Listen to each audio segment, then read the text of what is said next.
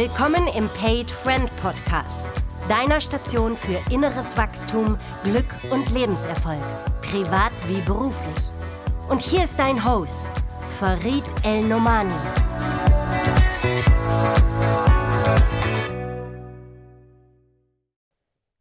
Ihr Lieben, herzlich willkommen zur nächsten Ausgabe des Paid Friend Podcasts.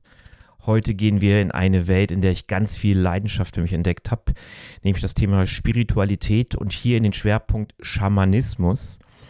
Und ich habe einen der spannendsten Menschen zu diesem Thema gefunden, die ich zu dem Thema Schamanismus in Deutschland habe finden können, nämlich den Michael Hemme. Willkommen, Michael Hemme. Ja, ich grüße dich, Farid. Grüße dich auch bei mir im Bauwagen.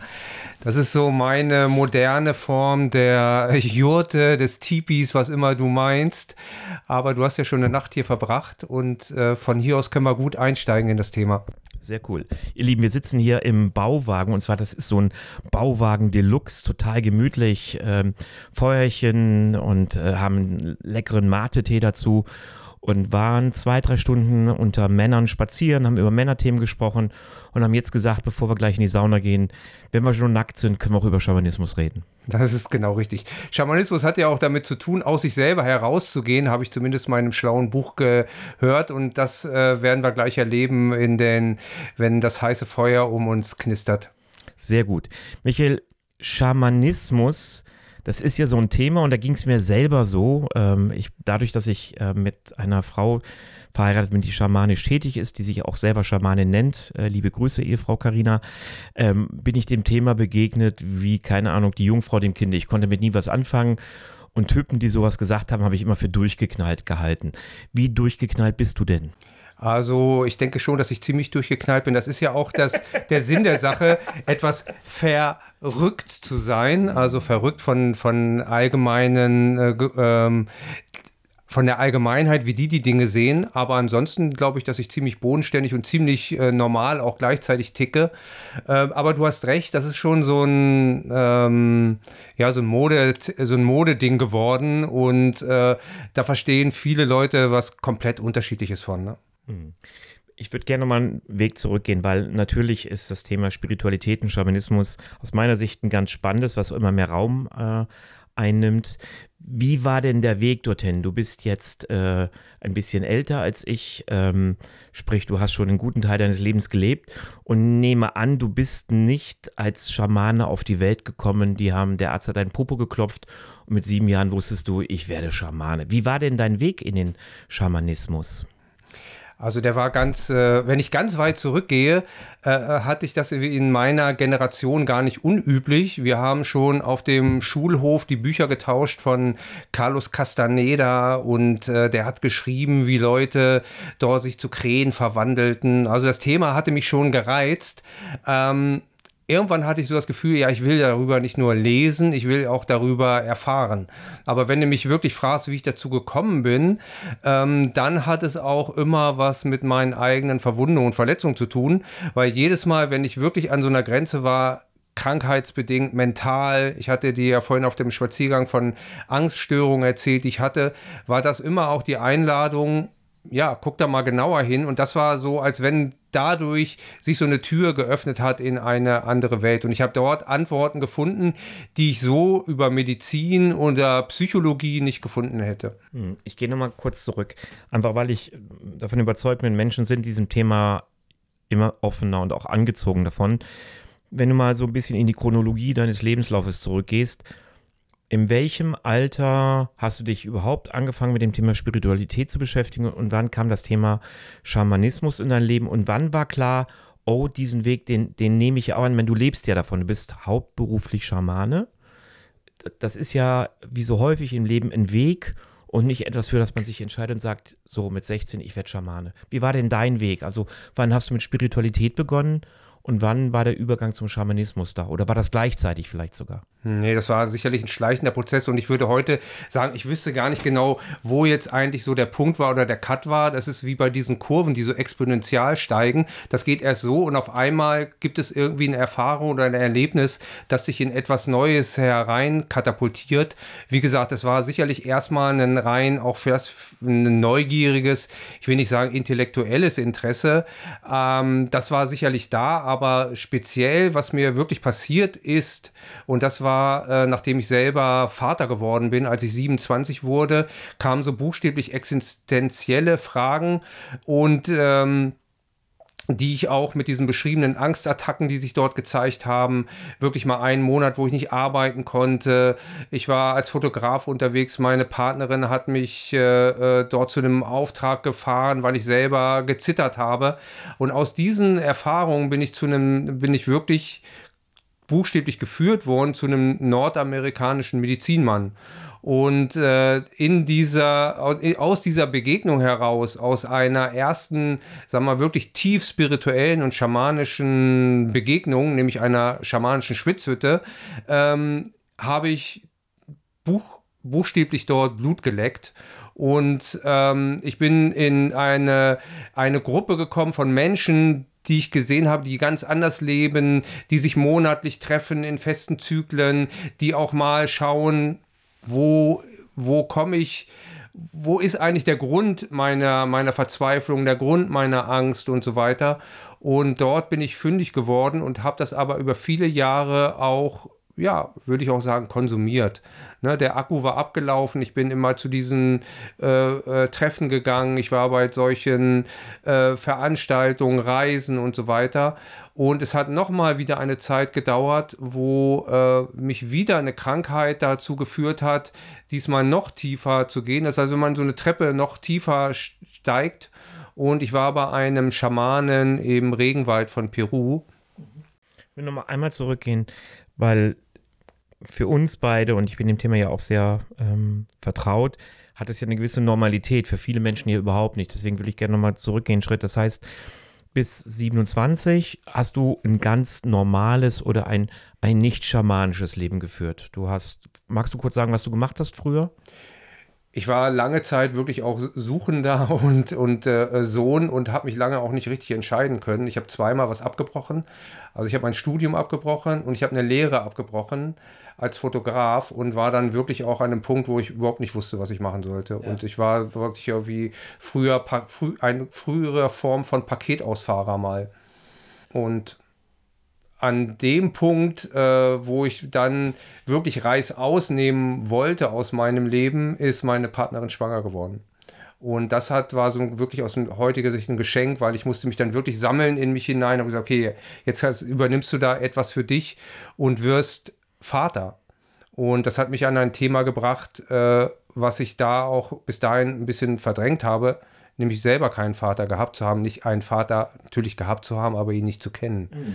Und äh, das hat äh, enorm was in mir ausgelöst und ähm, war für mich am Ende die Eintrittskarte in diese Spiritualität. Aber ich habe gesehen dann, jetzt läufst du auf zwei Wegen. Ich laufe den einen Weg. Ich habe dann ein äh, Volontariat bei einer Tageszeitung begonnen und auf der anderen Seite gehe ich meinen spirituellen, schamanischen Neigungen nach. Und am Ende ist es so, als wenn ich zwischen, ihr kennt das vielleicht so, zwischen zwei Birkenstämmen aufgehängt bin und als Foltermethode und das zerreißt mich so buchstäblich in zwei Teile.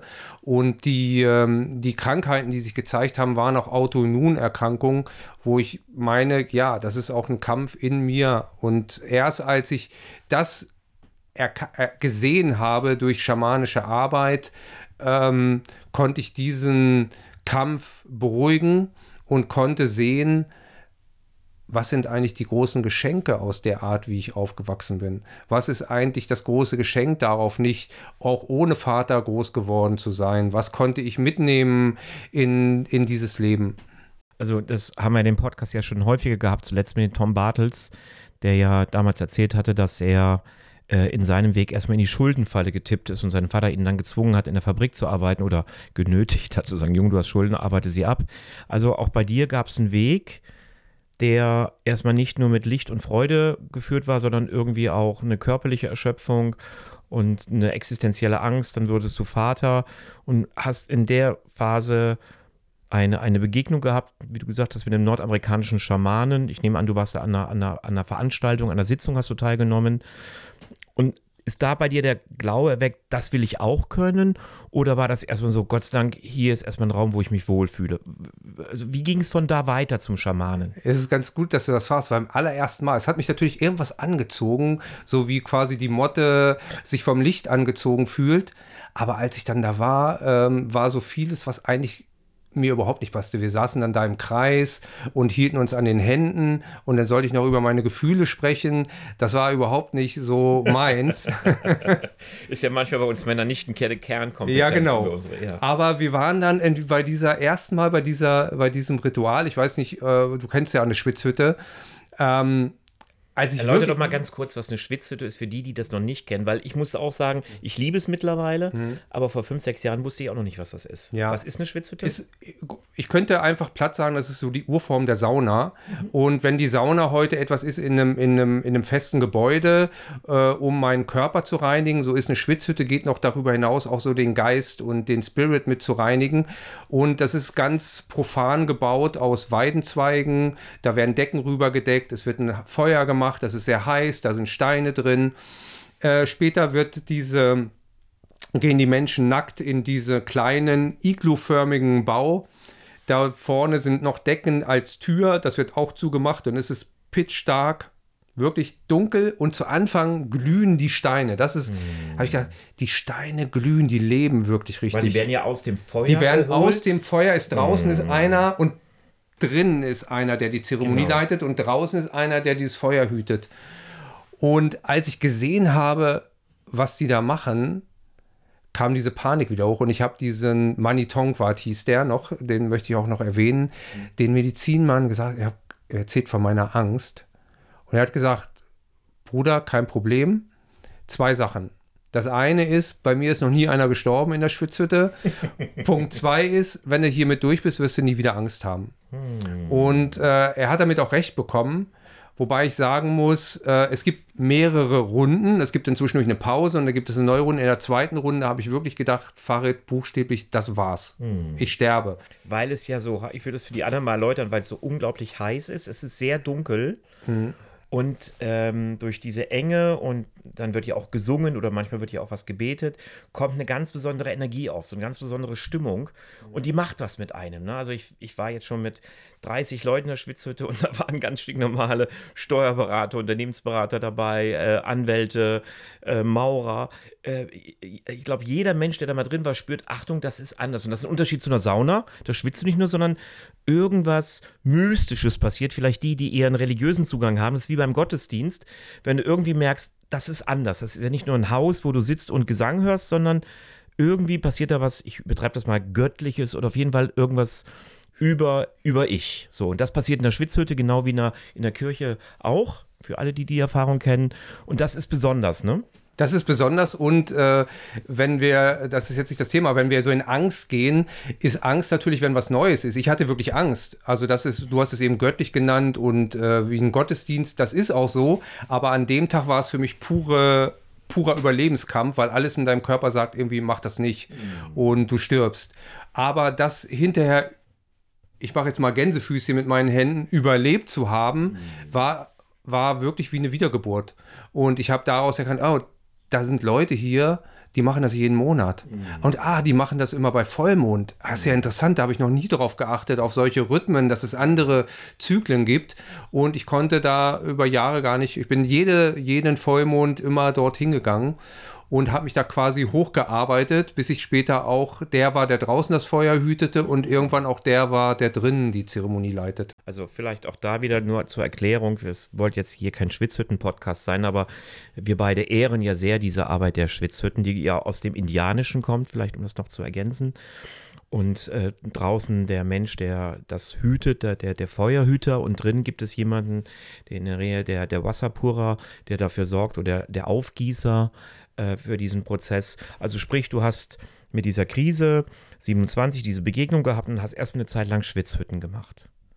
Und was ist dann in dir passiert? Also, bist, ich sag mal, du warst genau wie ich es heute ja noch bin. Ich bin ganz stinknormaler Teilnehmer. Ich gehe super gern zu diesen Schwitzhütten zwei, dreimal im Jahr, auch im Rahmen der Männerarbeit. Bei dir durfte ich letztens auch mal dabei sein, als du sie geleitet hast. Aber es ist ja nochmal ein Unterschied, ob ich sage, ich gehe zu einer Schwitzhütte, weil sie mir gut tut und weil ich mich auch spirituell berührt führe oder energetisch berührt finde, bis zu dem Schritt zu sagen, ach du Scheiße, ich lebe jetzt davon und ich biete diese Arbeit an. Was ist denn in der Zwischenzeit passiert bei dir? Das war ähm, kein, keine bewusste Entscheidung, wo ich gesagt habe, ich will das unbedingt machen, aber es hat sich, äh, ich will nicht sagen, dass ich geführt bin, das hört sich so ein bisschen platt an, aber ich bin schon der Meinung, dass da etwas war, was mich wirklich von hinten gedrängt hat und du hast irgendwie so dieses, nicht, äh, das Damoklesschwert über dir, du kannst nicht wieder zurück. Ich wollte auch nicht wieder zurück, weil ich wusste, wenn ich wieder zurückgehe, falle ich auch wieder in diese, in das, was mir der Körper gezeigt hat. Und der Körper hat gezeigt, auf diese Art nicht mehr weiterzuleben. Wenn du sagst zurück, ähm, heißt zurück in dein bisheriges Leben, so wie es bisher strukturiert war, in den Bereich Journalismus weiterarbeiten. Meinst du das mit zurück oder was war dein Zurück? Zurück auch in Verhaltensweisen, die nicht gesund sind, äh, in, in Glaubenssätze, die mir nicht gut tun, in dem Ausweichen äh, aus meinem Vaterthema und solche Sachen. Mhm. Nein, ich würde die Arbeit würde ich erstmal gar nicht ausklammern, sondern ich hatte sogar noch sehr schöne Zeiten bei der Arbeit. Mein Wunsch war ja sofort da auszutreten, aber erstmal Mal hat man gedacht, ja, was ist es eigentlich wirklich? Was ist es eigentlich wirklich, was mich irgendwie so ermüdet, was mich so zerreißt und innerlich gegen mich kämpfen lässt? Das ist ja nicht der Job. Vielleicht ist es äh, im Äußeren, gebe ich ihm die Schuld, aber das ist es ja gar nicht. Super. Ich finde das schön, weil mir geht es in dem Podcast immer darum, nicht nur, dass man spannende Geschichten hört, die hast du jetzt zweifelsohne, sondern auch zu gucken, was hat das denn mit meinem Leben zu tun? Und ich weiß durch viele E-Mails und Kontakte und Anrufe, die ich nach den Podcasts immer bekomme, ganz viele Menschen stehen hier an so Schneidepunkten in ihrem Leben. Ich bin irgendwie nicht in der Heimat, wo auch immer ich bin, entweder in meiner Beziehung oder im Job oder mit sich selbst auch. Äh, so, das heißt, du hast gespürt, dahin willst du in bestimmte Sachen nicht mehr zurück oder dich vor bestimmten Themen auch nicht mehr drücken, wie das Thema Vaterschaft und Verantwortung und bist deswegen diesen Weg ein gutes Stück weitergegangen. Und das finde ich immer eine smarte Entscheidung, wenn du merkst, lieber Zuhörer, liebe Zuhörerin, dir tut was gut, dann ist, finde ich, das nicht immer sofort wichtig, wo führt das denn hin und was kommt denn da raus, sondern manche Antworten kommen durch das Leben. Ich finde das bei Rilke so schön, der sagt, lebe in die Frage hinein. Also ich finde, das hat was Absurdes im ersten Moment. Nicht warte auf die Antwort, lebe in die Frage. Manchmal mit der Frage ein Stück gehen und dann ergibt sich die Antwort. Und das finde ich hat was Geniales, wenn man die innere Kraft aufbringt. Nicht, dass immer alles sofort morgen gelöst werden muss, alles muss sofort klar sein. Also du bist diesen spirituellen, schamanischen Weg erstmal gegangen als Teilnehmer, nur mit dem Gefühl, das tut mir irgendwie gut. Mehr war gar nicht da, ne? Ganz genau. Super, ja, mhm. klasse. Ganz genau. Und dann ähm, hatte ich aber immer das Gefühl, ah, da ist noch mehr und ich möchte noch tiefer gehen. Ich finde übrigens, das ist auch meine Definition von Spiritualität. Mhm. Spiritualität ist nicht, dass ich jetzt hier eben eine Kerze angemacht habe oder dass wir jetzt hier ein Räucherstäbchen anmachen, sondern für mich bedeutet eben Spiritualität in die Tiefe gehen. Und vielleicht machen wir da kurz einen Ausflug und wenn der Mensch in die Tiefe geht, was findet er denn? Oder ich mach's mal umgekehrt. Als du für dich angefangen hast, in die Tiefe zu gehen, was hast du denn gefunden? Ein Schatz. okay, mehr? Also der Schatz besteht natürlich darin, äh, dass diese ähm, ja, Dämonen, die dunklen Seiten, die Schatten, ähm, die Verletzungen, die Verletzungen aus der Kindheit, hm. ähm, sich wandeln in Geschenke. Hm zu erkennen, dass all das etwas ist, was mich besonders heute auszeichnet. Super, ja. Ich möchte das mal übertragen, damit das nicht nur ähm, beim, bei Michael Hemme und Schamane und dann ist das so, sondern das ist genau eine Spielung von meinem Leben. Ne? Ich betone das ja immer wieder, ich bin ohne Vater groß geworden, ich kenne meinen Vater, ich liebe meinen Vater, aber ich habe den unglaublich vermisst. Und einer meiner größten Wunden im Leben ist es, äh, ohne Vater groß geworden zu sein. Und ähm, als ich angefangen habe mit meinen Begegnungen, es waren jetzt weniger Schwitzhütten, sondern ich bin ja über so holotrophe Atemrituale rangekommen, ähm, bin ich immer wieder dieser, was du jetzt Dämonen nennst, das ist auch der Begriff, den ich, sage ich mal, in der spirituellen Szene nutze, aber für andere, das sind ja einfach tiefe Ängste. Also die kann man jetzt mit irgendwelchen Begriffen bekleistern. Am Ende geht es darum, äh, ich komme in die Angst. Und ich bin zum Beispiel immer in die Einsamkeitsangst gekommen. Immer, ich bin Mutterseelen allein auf dieser Welt und muss mich durch alles durchkämpfen. Und meine Antwort war ja im Kampf äh, Aggression und nicht Trauer. Ist auch ein typisches Männerritual oder Männerverhalten und bin dadurch viel auch in die Wut gegangen, auch in die körperliche Auseinandersetzung, weil ich mich langer Zeit meinen Dämonen oder Querstrich Ängsten nicht gestellt hatte. Und als ich angefangen habe, mich in diesen spirituellen Räumen, ähm, bei mir holotrophes Atmen, später auch Schwitzhütten, mich diesen Ängsten mal zu stellen, habe ich gemerkt, wow, ich muss vor denen gar nicht mehr weglaufen. Die sind hier einfach Teil von mir. Und dadurch, dass ich sie, für mich ist es immer wieder wie etwas angepikst, wie so eine, wie so eine Blase, wenn man sich verbrannt hat. Wenn man die anpiekst und das dann abgeht, wird die kleiner dadurch, dass ich mich damit beschäftigt habe, dass ich, dass ich darüber geredet habe. Und ich glaube, das würde ich jedem empfehlen, der uns hier hört. Beschäftige dich einfach mit deinen Ängsten. Trau dich, denen zu stellen. Manchmal sind die zu viel. Und es gibt auch Tage, es ist heute noch so, da kotzt es mich an, wie viel die sind. Aber es gibt Tage, gerade wenn ich in einer Schwitzhütte bin oder auch mal einfach nur äh, mit einem Freund einen Spaziergang lang mache, lasse ich die Luft aus den Ängsten raus und das führt zu einer Befreiung ohne dass was passiert ist, sondern nur, dass ich anfange, mir mal anzugucken, was ist denn die Angst? Was ist denn die Scheiße, vor der ich wegrenne? Und dadurch wird sie nicht mehr gefüttert. Wir sagen ja in der spirituellen Arbeit, wenn man den Dämonen aufhört zu füttern, dann wird er kleiner und man kann ihn bei der Hand nehmen. Hm. Ja, die Angst nähert sich aus der Angst und wird immer größer. Und wenn ich, wenn ich die Dinge, die ich nicht anschauen will, wenn ich sie, äh, wenn ich mich vor ihnen verschließe, wegducke, dann ähm, sind die so, als wenn ich sie in so, in so einen Sack packe und da drin anfange rumzumüffeln. Und dann kann es passieren, dass die an einem Moment, wo ich das überhaupt nicht gebrauchen kann, äh, platzt das auf einmal aus mir heraus. Oder wie du es eben gesagt hast, es ist entweder die Aggression nach außen oder die Autoaggression nach innen. Und äh, dann ist es doch besser zu sehen, selbst wenn es eine Wut ist, ist damit erstmal noch gar nichts Schlechtes dran, mhm. sondern dann zu sagen, aber wozu kann ich sie nutzen? Ja. Aber wenn mir die Wut um die Ohren fliegt im Moment, wo ich es überhaupt nicht gebrauchen kann, dann kann es all das einreißen, was ich mit dem Arsch quasi, was ich gerade aufgebaut habe, oder? Und das finde ich für jeden zu verstehen, weil ich weiß, jeder von den Zuhörerinnen und Zuhörern kennt das. Wenn ich etwas lang genug vor mir herschiebe und es mich es nicht angehe, holt es mich irgendwann ein. Also wenn ich mich mit der Trauer nach einem Todesfall, mit der Wut über eine Enttäuschung nicht beschäftige, weil ich sie wegdrücke, und Männer, glaube ich, tun das häufig, dann kommt die irgendwann dann, wenn ich sie überhaupt nicht gebrauchen kann. Und dann überreagiere ich, weil es so ist, als ob ich einen, einen, einen Deckel vom Topf nehme, der schon viel zu lange gekocht hat. Und in der spirituellen Arbeit oder in der schamanischen Arbeit ist es ja eine Heilarbeit. Also es ist wie ähm, auch genauso zum Arzt zu gehen. Das ist ja eine andere Art Arzt. Das ist ja ein Medizinmann, der Schamane. Wo ich Chancen habe, an Themen ranzukommen, die mir in diesem Leben einfach große Last ja, genau. So würde ich das auch sehen, wenn ich, äh, sag mal, ich ähm, breche mir irgendwie ins Bein, will ich jetzt gar nicht reinrufen, passiert irgendwas, klar, dann muss ich zum Arzt und dann wird das geröntgt und gegipst oder was weiß ich.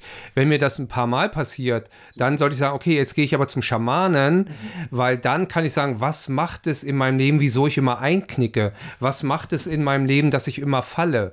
Und dann wird man da feststellen, ah ja, da ist ein Muster drin und der Sturz in der vergangenen Woche ist nur die 25. Version von etwas, was eigentlich noch diesen kleinen kleinen Jungen betrifft, der äh, nicht geliebt wurde. Also ich bin gerade froh, dass wir an diesem Punkt mal rausgearbeitet sind, weil ich finde es wichtig, dieses spirituelle oder schamanische auch mal ein bisschen runterzukochen von irgendwelchen Wahnsinnsgeschichten, sondern am Ende ist das auch eine ganz stinknormale medizinische, psychologische Heilarbeit, nur halt anders als unsere Schulmedizin, sondern im schamanischen Kontext, wenn das Beispiel dieser mehrfachen Beinbrüche sehr gut, gucke ich mir an, was ist denn eigentlich mein Muster dahinter? Warum knicke ich denn immer wieder ein? Warum, keine Ahnung, versage ich immer wieder in Beziehungen, indem ich weglaufen muss, betrügen muss oder betrogen werde, was auch immer. Also was ist mein Muster dahinter? Das heißt, du in der schamanischen Arbeit, wir kommen ja gleich nochmal dazu, ähm, guckst dir mit deinen Patienten solche Sachen an. Genau, wir wollen eigentlich rausbekommen, was, was sind zum Beispiel, was sind die Glaubenssätze dahinter und dann ähm, quasi drehe ich den Spieß um oder, oder spiegel das dem Klienten und zu sehen, okay, aber wenn du diesen Glaubenssatz hast, was ist dann, was für eine Welt erschaffst du dir damit? Und wenn du dir so eine Welt erschaffst, nimm die mal auf deine eigenen Schultern und äh, weil zu Anfang kommen natürlich Leute und sagen, das passiert im Äußeren. Also im Äußeren ist der Chef so zu mir, im Äußeren ist die Partnerin so zu mir, im Äußeren äh, passiert immer das und das. Aber ähm, meine Aufgabe wäre eher zu schauen, dann, okay, aber wenn ich den und den Glaubenssatz habe, wieso, wieso, wie fühlt sich das erstmal auf meinen eigenen Schultern an, um zu erkennen, ich mit meinen Glaubenssätzen erschaffe mir so eine Welt, in der mir so etwas dauernd passiert. Perfekt. Ich will mal ganz kurz das Wort Glaubenssätze äh, nochmal erläutern, weil wir benutzen das natürlich auch in meiner Unternehmensberatersprache ganz normal. Glaubenssätze sind ja meine Annahmen über das Leben. Also was glaube ich, wie das Leben funktioniert, welche Gesetzmäßigkeiten gibt es. Also wie ähm, äh, das Leben ist Überlebenskampf oder ähm, ähm, Beziehungen sind harte Arbeit oder Kinder sind eine reine Freude oder Kinder sind eine reine Last, was auch immer, aber das sind Glaubenssätze. So glaube ich, dass es ist. Und die brauchen wir natürlich, um in dieser Welt zu funktionieren. Und manchmal sind sie aber auch hinderlich, weil sie mich, weil sie durch die, das Manifestieren, also die Manifestation ist, dadurch, dass ich glaube, dass es nur so geht und nicht anders, dadurch entsteht Enge. Ich wollte nur mal kurz das Thema Glaubenssatzarbeit nochmal ähm, erläutern. Ich würde gerne nochmal gar nicht lange, zwei, drei Minuten reden, weil ich bin ganz sicher, es gibt auch viele, die sagen, ja, aber wie wird man denn Schamanin oder Schamane? Also du hattest irgendwann gemerkt, das tut dir gut und dann hast du irgendwann für dich den Entschluss gefällt, ich will mich damit tiefer beschäftigen. Ich weiß ja, du hast ja sehr viel hm, Wissensdurst, so nehme ich dich immer wahr. In meiner Welt bist du ja ein Gelehrter, du hast unglaubliche Ahnung von Dingen und auch, äh, da merke ich immer, dass ich so ein bisschen in der Scham bin. Du weißt so viel und hast so viel gelesen, ich jetzt nicht. Ich komme ja eher so aus der Praxiserfahrung. Ähm, dann gab es für dich irgendwann den Entschluss, ich möchte das mehr machen. Und was hast du dann gemacht? Hast du irgendeine Ausbildung gemacht? Also kann man da irgendwo hingehen, wie auf eine Medizinerausbildung, äh, sich in der Uni einschreiben? Also wie wird man denn Schamane? Also da würde ich doch noch einmal äh, doch darauf zurückgehen, äh, was ist überhaupt so das Bild des Schamanen und äh, so wie wie es im herkömmlichen Sinne in alten ursprünglichen Gesellschaften war, ist ein Schamane sicherlich, der da auf eine bestimmte Art zu berufen wurde und wo es ähm, so war, dass die Leute auch durch zum Teil an die Todesgrenze reichenden eigenen Erfahrungen dazu gekommen sind. Und äh, heute würde ich davor warnen, ich würde auf der einen Seite schon sagen, ja, wir sind wir haben die Erlaubnis, auch dieses alte Wissen weiterzutragen, auch in der sogenannten westlichen Gesellschaft. Ähm, ich würde aber davor warnen zu sagen, ja, nur weil ich äh, drei, vier äh, Wochenendkurse besucht habe, bin ich deshalb ein Schamane. Dennoch ist es so, dass auch viele Leute, die sich heute zum Schamanismus berufen fühlen, natürlich auch durch eigene Lebenskrisen gegangen sind, wie ich auch, die im Grunde auch eine Initiation darstellen und eine Berufung.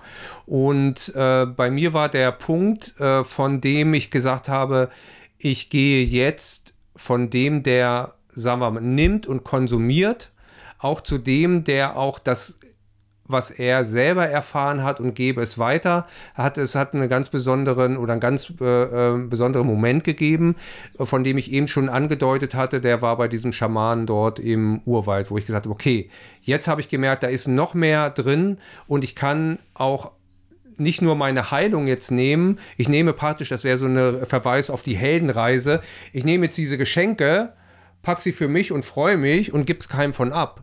Nee, so funktioniert das nicht. Weil irgendwann muss ich sagen, ich habe das alles bekommen, dafür, dass ich zurückgehe und es auch teile. Ja, hm, das kann ich gut verstehen. Kurz, der Querverweis von Michael gerade zum Thema Heldenreise ist ja, nehme ich an, das Buch, auf das du dich beziehst, äh, von Carina Enomani zum Thema Heldenreise, sein eigenes Leben zu verstehen als Heldenreise äh, um auch in die Heilung zu kommen und zu verstehen, das, was mir passiert ist, hat so seinen Sinn gehabt.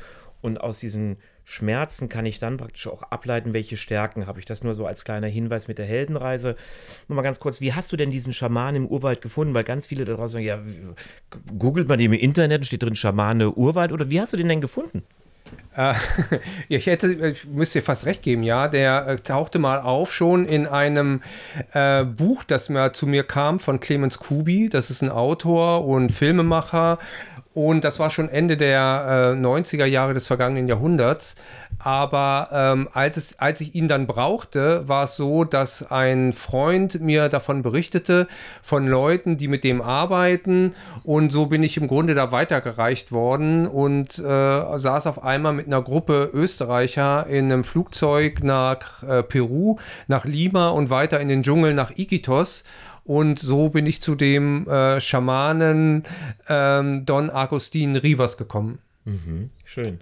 Und wie ging denn dein Weg weiter? Also du warst dann jetzt dort und hast sowas wie einen Ruf gespürt. Ich meine, auch das kennen ja viele Menschen, da muss man ja gar nicht ähm, irgendwelchen schamanischen Zeremonien anhängig sein, sondern viele Menschen haben in ihrem Leben einen Ruf gespürt, sagen, ey, ich glaube, das kann ich richtig gut oder hier spüre ich Heimat. Also du hattest einen Ruf und dann wenn ich, ich kommt gerade, wo du das sagst, kommt so das Bild, wenn man, wenn manchmal diese Zeichen sind, ist das, weil alle Ampeln auf einmal auf grün sind. Mm, es ist schön, nicht so, dass ich schön. jetzt dann äh, praktisch gegen den Strom geschwungen, sondern ich komme wieder nach Deutschland und äh, hatte äh, Kontakt mit Leuten, die mit einem ähm, Amerikaner, Dr. Alberto Violdo, arbeiten. Und äh, genau der war zwei Wochen nachdem ich wieder in Deutschland war, war der in Frankfurt. Ich habe eine, eine, einen Wochenendkurs bei ihm besucht. Ja, ich war auf Wochenendkursen ähm, und äh, bin dann in seine Ausbildung gekommen, war hinterher bei ihm äh, Dolmetscher, Assistent und auch Lehrer in seinem Team. Ich finde es so schön. Ähm, ich habe gerade auf der Fahrt hierher, du lebst ja hier in der Nähe von Hannover, ich in der Nähe ja von Frankfurt, vier Stunden Autofahrt, habe ich den Podcast nochmal gehört mit dem Tom Bartels und der genau das Gleiche beschreibt. Also der ist ja Sportkommentator geworden und er sagt, ich habe das gemacht durch Praktika. Und dann habe ich mal ähm, im Archiv gearbeitet, also das, was Assistenz ist. Und so einfach durchs Tun kommt Berufung. Also wenn, wenn der Mensch eine Zuneigung, einen Ruf, eine Leidenschaft, eine Freude, you name it, ne, ähm, empfindet und dann einfach durch das Tun finden sich die Antworten. Also durch das Tun gibt es die Antwort auf die Frage. Wenn man in die Frage hineinlebt, ja, was soll ich denn tun? Ist einfach mal tun und dann schon gucken, was passiert. Ich möchte damit die Menschen entlasten, die manchmal so auf der Suche sind, ich weiß nicht genau, was ich tun soll, ich weiß nicht genau, was ich kann. Leidenschaften folgen und daraus ergibt sich dann meistens einen Weg mit vielen Weggabelungen. Und es geht gar nicht darum, immer die genau die richtige zu nehmen.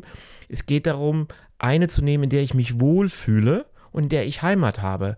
Also mein Podcast geht ja ganz viel darum, glücklich zu sein. Und ich sage ja immer auf meiner Webpage auch, mir ist vollkommen egal, ob jemand Geld hat oder nicht. Ich will, ich bin keiner, der sagt, du musst reich werden, weil vielleicht wirst du dabei gar nicht glücklich. Aber tu doch das, was du willst und was du kannst. Und das wiederum findet der Mensch häufig nur raus durchs Tun selber. Ja, genau. Also dein Beispiel, du hast gemerkt, das hat was, dann hast du dich mal Dr. Alberto Villoldo ist ja, sag ich mal, ein bisschen der, in meiner Welt der Papst hier in Europa, der das Thema Schamanismus sehr groß gemacht hat, ähm, wo ich ihm sehr persönlich für dankbar bin. Und dann zu gucken, okay, das ist eine Art, mit der ich einen Zugang habe, dann liest du mal ein Buch, dann gehst du mal auf ein anderes Wochenendseminar, lernst neue Richtungen kennen und spürst irgendwann, wohin es dich zieht. Ist das grob richtig? Das ist ganz genauso. Und äh, äh, wenn ich ähm, wenn ich auf der Kreuzung stehe und da sind verschiedene Abzweigungen, ähm, egal welchen Weg du gehst, er impliziert alle anderen Wege mit ein. Und äh, weil viele, ich viele kenne, die dann auf der Kreuzung stehen und sich im Kreis drehen und sich nicht trauen und denken, wenn ich den einen Weg gehe, dann habe ich ja das andere nicht gemacht. Nein, dann wirst du nie weitergehen. Und das äh, habe ich, obwohl ich dann ja schon über 40 war, äh, muss ich ganz auch sagen, ja, ich habe dann auch die Stühle gerückt im, im Seminarraum und ich habe das Feuer abends angemacht und äh, dass all diese Dinge waren mir nicht zu schade, aber ich habe alles mit, äh, mit mit offenen, wie ein, wie, ein, wie ein begeisterndes Kind aufgesaugt, was da um mich herum passiert ist. Hm. Und von der Chronologie, und wir können hier auch fast schon stoppen, also hast dann irgendwann für dich dein Handwerkszeug dir selber rangeschafft. Also am Ende ist es ja auch eine bestimmte Methodik, Rituale, die du lernst. Ist ja ähnlich wie ein, ein Maurer lernt, wie baue ich ein Haus sauber, hast du ja auch durch die Ausbildung aus unseren Gesprächen, weiß ich das, ja sauber gelernt, wie mache ich bestimmte Themen, wie eine Rückführung, wie Seelenanteile holen, wie ähm, was auch immer, oder sag mal weitere Beispiele, was, was, was sind so Leistungen, die du anbietest? Ja, wenn ich, wenn ich mir vorstelle, wir sind in so einer alten, archaischen Gesellschaft, dann sind all diese Leute, die da sind, hat jeder hat seine Aufgabe. Und wenn der eine ist eben der Maurer, wie du eben sagst, oder der eine kann eben eine gute Feuerstelle machen, der andere kann gut Körbe flechten. Und dann gibt es eben einen, der eben äh, durch seine Arbeit, innere Führung eben weiß, wann ziehen die Lachse den Fluss. Wann äh, kommen die Büffel wieder in das Tal, das wir jagen können? Aber auch, äh, wann sind dort äh, ja, Entitäten, sagen wir, oder äh, Wesen oder Energien mit Leuten, die wir, sagen wir mal, extrahieren, wo es Techniken gibt, sie davon zu äh, befreien. Wo gibt es Möglichkeiten, in die Vergangenheit zu reisen mit jemandem und zu gucken, wo sitzt da noch der Stachel der Verletzung, wo sind noch die Ketten angelegt. Und das sind Arbeiten, die wir äh, praktischerweise lernen, wobei ich sagen muss, am Ende ist es immer wieder auch der Klient selber, der sich heilt. Wir sind nur äh, die, die diesen Raum halten für jemanden und die diesen Raum halten, auch in dem Heilung passieren darf. Also niemand, ich äh, bin äh, heilfroh, also über jede Spontanheilung bin ich heilfroh und, und marker sie mir dick im Kalender an, aber trotzdem darf niemand äh, äh glauben, dass, äh, sagen wir mal, weil ich mit der Rassel über ihm rassle, dass dadurch die Sache geschehen ist am Ende, jeder, der bei mir war und der den, den Platz wieder verlässt, der die Liege wieder verlässt, äh, muss den Weg hinter selber gehen. Mhm. Ich bin derjenige, der eine neue Karte aufzeichnen kann. Die Leute kommen mit einer Karte, die nicht mehr funktioniert. Sie kommen, die Landkarte funktioniert nicht mehr. GPS-System sagt mir irgendwie, ich drehe mich die ganze Zeit im Kreise. Aber jetzt kann ich sagen, okay, das war der Grund, wieso das ganze Ding dort äh, stotterte. Aber hier ist eine neue Karte und die Bilder, die wir dafür nutzen, sind mythische Bilder. Bilder. Ich sage ihm vielleicht nicht, du musst an der nächsten Ecke links oder rechts abbiegen, aber ich kann sagen, hör mal zu, ich sehe da eine Energie in dir, äh, vielleicht von einem, von einem jungen Krieger und der hält ein Schwert und da ist ein Wolf an seiner Seite. Und dann können wir erarbeiten, was bedeutet dann dieser junge Krieger? Wofür steht das Schwert? Das Schwert steht nicht dafür, dass er jetzt in der Gegend rumläuft und äh, mit dem Schwert rumfuchtelt, aber es gibt ihm vielleicht einen gewissen Ausdruck oder es gibt ihm eine gewisse Kraft. Äh, was ist der Wolf? Ist er ein Begleiter? Ist es Freundschaft? Ist es Tiefe? Was immer es ist, ist etwas sehr Individuelles, Persönliches und das ist die Arbeit des Schamanen, das mit auch herauszuarbeiten. Und der Klient hat dann die Möglichkeit, mit dem, mit dem Erlebten oder mit dieser Erfahrung einen neuen Weg zu gehen. Und das kennen wir heute auch aus der Hirnforschung. Wenn ich also alte, festgefahrene Bahnen habe, also festgefahrene neuronale Strukturen, mhm. muss ich neue neuronale Bahnen ausprägen und die kann ich nur ausprägen durch Tun. Nur durch äh, äh, es einmal gehört zu haben oder ich habe es in einem Buch gelesen, wird es nicht funktionieren, sondern ich muss am Ende zu einer Praxis kommen, die mir erlaubt, dass der alte Weg mehr und mehr verblasst und dass sich die neue Bahn und das neue Verhalten mehr und mehr auszeigt. Und wieso mache ich das?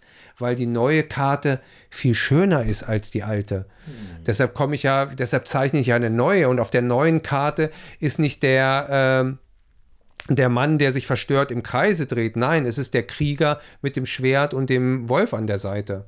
Genau. Und dann sage ich, will ich nur kurz erläutern, wenn wir von Krieger reden, meinen wir damit ein, eine innere Kampfbereitschaft für das Leben einzutreten, nicht in die Auseinandersetzung mit einem anderen Menschen. Wenn wir machen diese Aufnahme jetzt während der Ukraine-Kriegszeit äh, gegen äh, Russland, äh, die die Ukraine überfallen hat, sondern es geht um die Kriegerenergie, um das, für was im Leben zu gehen, für was im Leben zu kämpfen. Wir nennen das ja auch häufig in unserer Arbeit den lichtvollen Krieger. Das ist der Un Unterschied zu dem Körper orientierten Krieger, sondern wir gehen jemanden, der für eine Sache geht. Also das kann äh, in deinem Beispiel die Vaterschaft sein sagen, ich gehe ganz in diese Vaterschaft rein, ich nehme die ganz an, ich werde für meine Familie kämpfen, ich werde die ernähren, ich werde dafür sorgen, dass es denen gut geht, ich werde ihnen ein, ein, ein Dach über den Kopf geben, ein Heim geben. Also diese, und ich mag diese Kriegerenergie sehr, weil ich die häufig bei vielen Männern heute vermisse, richtig mit Eiern für was zu gehen und dafür auch mal einzustehen und wegzukommen von dieser Verweichlichung, wo alles fein ist und man sich nach äh,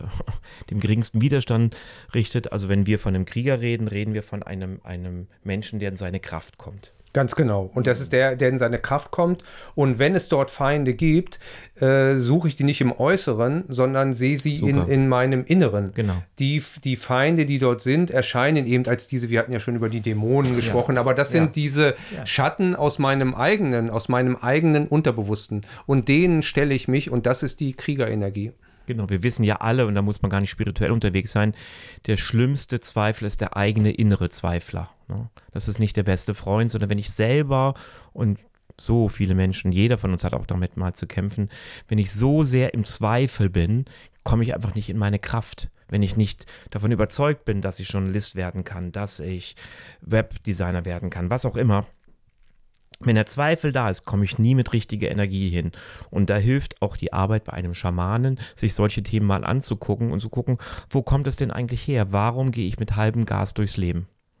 Halbes Gas ist schön. Ich hatte früher oft das Gefühl, so man fährt mit Handbremse. Kennst du das, wo du fährst und du gibst zwar die ganze Zeit Gas, aber irgendwie das Ding kommt nicht von der, von der Kiste. Hm.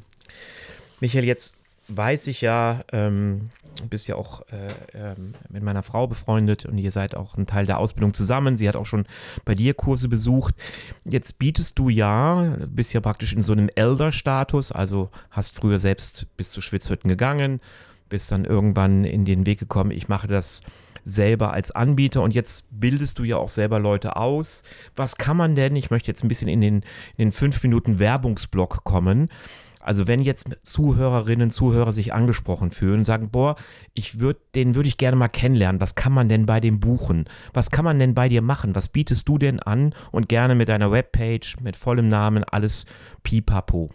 Also was ich wirklich äh, ähm, anbieten möchte und auch empfehlen kann, aus gutem und aus vollem Herzen, ist eben das Medizinrad. Und äh, das Medizinrat bedeutet eben, dass ich mich für einen Zeitraum auch committe selber, an dem ich an mir arbeite und diesen Weg gehe, den ich hier schon in den Anfängen skizziert habe, nämlich zu schauen, was sind meine eigenen, was sind meine Verwundungen und was sind die Geschenke daraus. Äh, ein weiterer Punkt ist, den ich noch gerne erwähnen möchte, was sind, was nehme ich einfach mit aus meinem Familiensystem? Äh, wenn wir jetzt den Krieg ansprechen, äh, was, was sind die Kriegserfahrungen meines Großvaters, meines Urgroßvaters, meiner Großmütter und so weiter. Was, äh, was ist da an, an dem System drin in Glaubenssätzen? Ach Junge, es lohnt doch sowieso nicht. Oder bei mir hat man immer erzählt, ach Mann, mach doch, das ist doch viel zu gefährlich. Äh, das sind diese Dinge. Was sind die Masken, die ich trage? Das wäre der nächste Schritt in dem Medizinrat. Was sind die Masken, die Rollen, die ich spiele in, in dem Leben? Ähm, was sind die Glaubenssätze? Und so gehen wir über eine, eine Periode von, von vier aufeinanderfolgenden äh, Treffen, Wochenend, langen Wochenendtreffen treffen und schauen uns diese Themen an und wollen jedes Mal aber schauen, was ist wiederum das Geschenk aus der Sache. Und das Ganze folgt ein bisschen der indigenen Alchemie und das kann man sich bei mir anschauen und ich bin auch gerne bereit, da jedem für Auskunft zu geben. Ihr könnt schauen unter meinem Namen www.michael hemme.de und da findet ihr das und findet auch ein Kontaktformular und wir können auch über, über Themen von euch sprechen. Aber das äh, Medizinrad ist etwas, was mir wirklich eine Herzensangelegenheit ist. Mhm. Und das ist jetzt praktisch eine Ausbildung.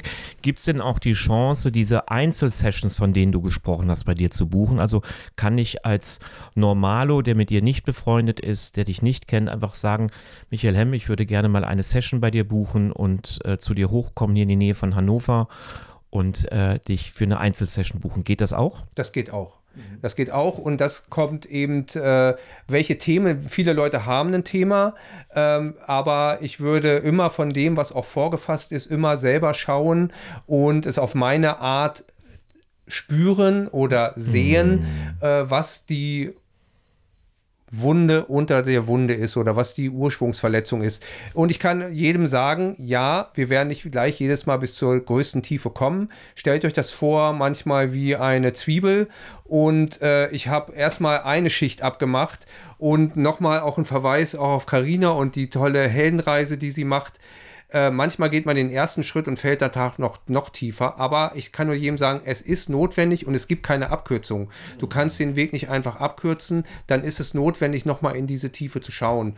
Und wie ich und zu jedem anderen, zu dem ihr geht, der da seriös ist, wird euch dabei auch begleiten und halten, sodass ihr wisst, ich weiß, ich muss den Weg alleine gehen, aber ich weiß, es sind auch viele andere um mich herum da ähm, und äh, äh habe da auch Unterstützung und Halt, wenn es sein muss. Und diese Einzelsessions, die buche ich auch über die Internetpage. Also da kriege ich ja. deine Kontaktdaten, kann ich bei dir genau. melden und mit dir eine Session ausmachen. Ja. Sehr schön.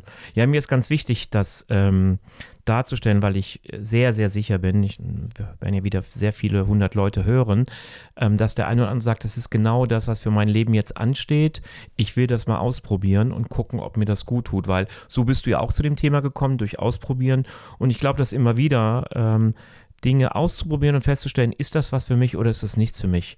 Und gerade für Menschen, die vielleicht eher aus einer kognitiven Welt kommen, die da aber nicht mehr da vorankommen, also wo immer alles mit dem Kopf nur entschieden wird, ist es mal, glaube ich, ganz gut, ähm, seine Seele begleiten zu lassen und mal zu gucken, wo gibt es denn Themen, die ich mit der Ratio, mit meinem Kopf, mit meiner Logik nicht lösen kann, wo es jemanden gibt wie du oder auch meine Frau Karina, aber natürlich auch viele andere Schamanen, die äh, in Deutschland mittlerweile tätig sind, die einem dabei helfen können. Ja, ich würde doch sagen, auch äh, zum Thema Schamane, du musst das nicht, du musst nicht, mir nicht glauben. Du musst mir überhaupt nichts glauben. Es geht um Erfahrung, es geht um deine eigenen Erfahrungen, die du machst. Und ähm, der, die Frage des Glaubens ist eine, ähm, die kann an anderer Stelle bewältigt werden. Aber hier geht es irgendwie um diese Erfahrungen, die ich selber mache. Und äh, daher finde ich, du hast mich vorhin gefragt, wie verrückt oder wie durchgeknallt muss man eigentlich sein.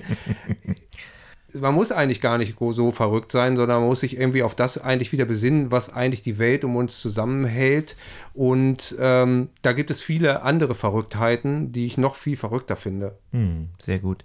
Ich möchte noch äh, für die Anbieter, denen vielleicht im Norden zu weit ist, noch zwei weitere nennen und du kannst ja gucken, wen du noch nennen möchtest.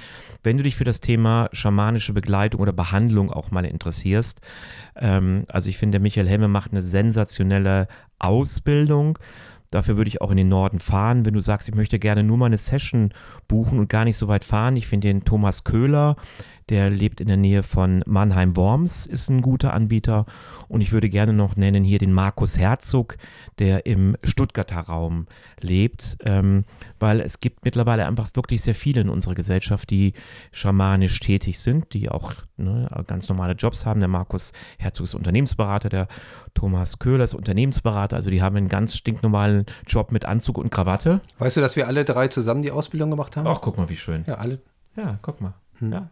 Ja, gibt es noch jemanden, den du nennen möchtest? Ja, wir haben jetzt schon ein paar Mal die Karina genannt. Mhm. Äh, ähm, für die schwärme ich auch und ich weiß, dass sie eine ganz tolle Arbeit macht. Äh, es gibt im Norden Annette Lachmann, mit der ich auch viele Jahre zusammengearbeitet habe. Es gibt, es gibt mittlerweile sehr viele und ich finde das auch wichtig und es ist keine Ausgrenze. Es ist nicht, ich gehe dahin oder zum Arzt, sondern mhm. es ist alles, es darf sich ergänzen. Mhm. Äh, der Arzt äh, ich weiß nicht, wie es dir geht, aber wenn es Medizin und äh, Ärzte nicht gäbe, würde ich hier gar nicht sitzen. Äh, aber es geht darum, dass man auch schaut, okay, was ist eigentlich die tiefergehende Verwundung? Und das fehlt mir im normalen medizinischen Bereich heute sehr. Und das kann einfach eine wunderbare Ergänzung sein. Super. Nach, also wir haben heute äh, Mittwoch 18.30 Uhr Ausblick. Wie geht denn unser Abend noch weiter? Unser Abend wird richtig heiß, denke ich, weil jetzt mittlerweile dürfte hier die Fasssauna im Garten die gute Temperatur erreicht haben. Wir werden reingehen und werden es einfach gut gehen lassen. Weil am Ende ist es so, auch äh, wir können auch so viel reden und äh, Zeug erzählen und schlau sein. Am besten ist es selber auch mal zu sich zu kommen. Und da finde ich für mich persönlich ist diese Sauna hat mir auch, äh, ich will nicht sagen, den Arsch gerettet, aber das war in der, gerade in der Corona-Zeit ein wirklich besonderer Punkt, an dem ich mich zurückziehen kann. Ja, also ihr Lieben, wir machen jetzt ganz wunderbare Männerzeit und zwar so schamanisch und nicht schamanisch, wie es nur geht, äh, mit äh, einer wunderbaren Fasssauna. Wie ich höre, gibt es heute Abend noch was Leckeres zu essen und wenn ich Glück habe, kriege ich noch ein Gläschen Wein oder ein Bierchen. Und damit möchte ich mich äh, verabschieden. Hast du noch einen Gedanken, Michael, den du gerne noch in den Äther geben möchtest, bevor wir schließen? Es gibt, äh, ähm, was mir ganz spontan in den Kopf kommt, ist ein äh, ein Aufruf, der wird den Hopi-Indianern, Hopi-Ältesten äh, zugeschrieben. Der kursiert schon seit fast schon einigen Jahrzehnten. Ähm, ich finde ihn aber gerade auch im Moment passend für den, der auch da, äh, äh, sagen wir, die Zweifel sind groß, steht auf der Kreuzung und weiß nicht wohin. Es ist einfach an der Zeit, sich abzustoßen vom Ufer, so, so sagt diese Prophezeiung, und einfach auch sich diesem Strom mal hinzugeben. Wenn ich da weiter nur mit bis zu den Knöcheln im Fuß äh, immer an dem, an dem Ufer rumstochere, mache, dann komme ich irgendwie nicht weiter. Irgendwann ist der Punkt da und das Gedicht äh, oder dieser Aufruf der Hopi endet so wunderschön. Wir sind die, auf die wir gewartet haben. Und das heißt es eben auch, es ist nicht, ich mache das nicht, ich mache das für meinen Sohn, aber ich denke, wir sind schon Teil der Veränderung und die Veränderung findet gerade um uns draußen statt. Und äh, ja, dann wieso soll ich nicht auch damit der Co-Schöpfer sein dessen, wie ich es haben möchte? Hm, sehr schön. Also ich glaube, Mahatma Gandhi wird es ja zugeschrieben, be the change you like to see in, in the world. Also sei du selbst die Veränderung, mhm. die du in der Welt sehen willst. Ich weiß, dass wir beide uns da bemühen. Wir machen das manchmal gut, manchmal nicht, aber wir bemühen uns auf jeden ja. Fall. Und das finde ich einen sehr schönen Abschluss. Michael, ich danke dir sehr für die Zeit. Wir verbringen ja jetzt so drei Tage insgesamt zusammen, waren ja heute auch schon spazieren und werden morgen noch ein bisschen Zeit zusammen haben. Morgen früh darf ich ja wahrscheinlich bei dir auf der ähm, Begleitungsliege liegen und mit ein, zwei Themen, die mich gerade umtreiben, äh, mich dir öffnen. Und äh, ich wünsche dir von Herzen viel Glück und allen, die da draußen schamanisch tätig sind, wünsche ich von Herzen viel Glück, weil ich felsenfest überzeugt bin, ihr leistet einen richtig großen Beitrag zur Verbesserung der Welt. Und allen, die damit Mühe haben, würde ich sagen, probier es doch einfach mal aus. Äh, schadet dir doch nichts. Trau dich doch mal, dich in, eine, in die Hände zu geben eines schamanisch tätigen Menschen, um zu schauen, wie geht es dir darin. Kann ja nicht viel passieren.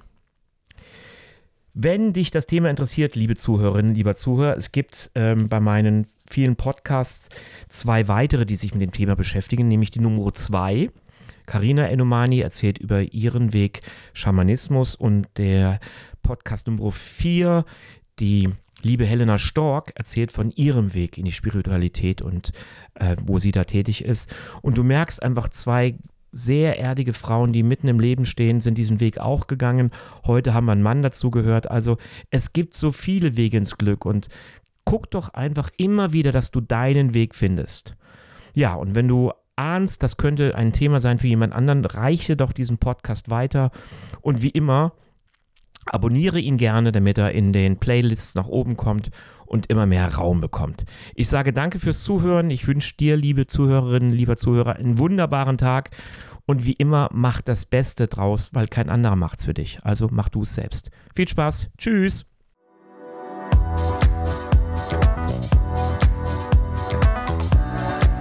Du merkst, das spricht dich an? Dann schau doch gerne auf Farids Website nach und connecte dich mit ihm auf seinen Social-Media-Kanälen.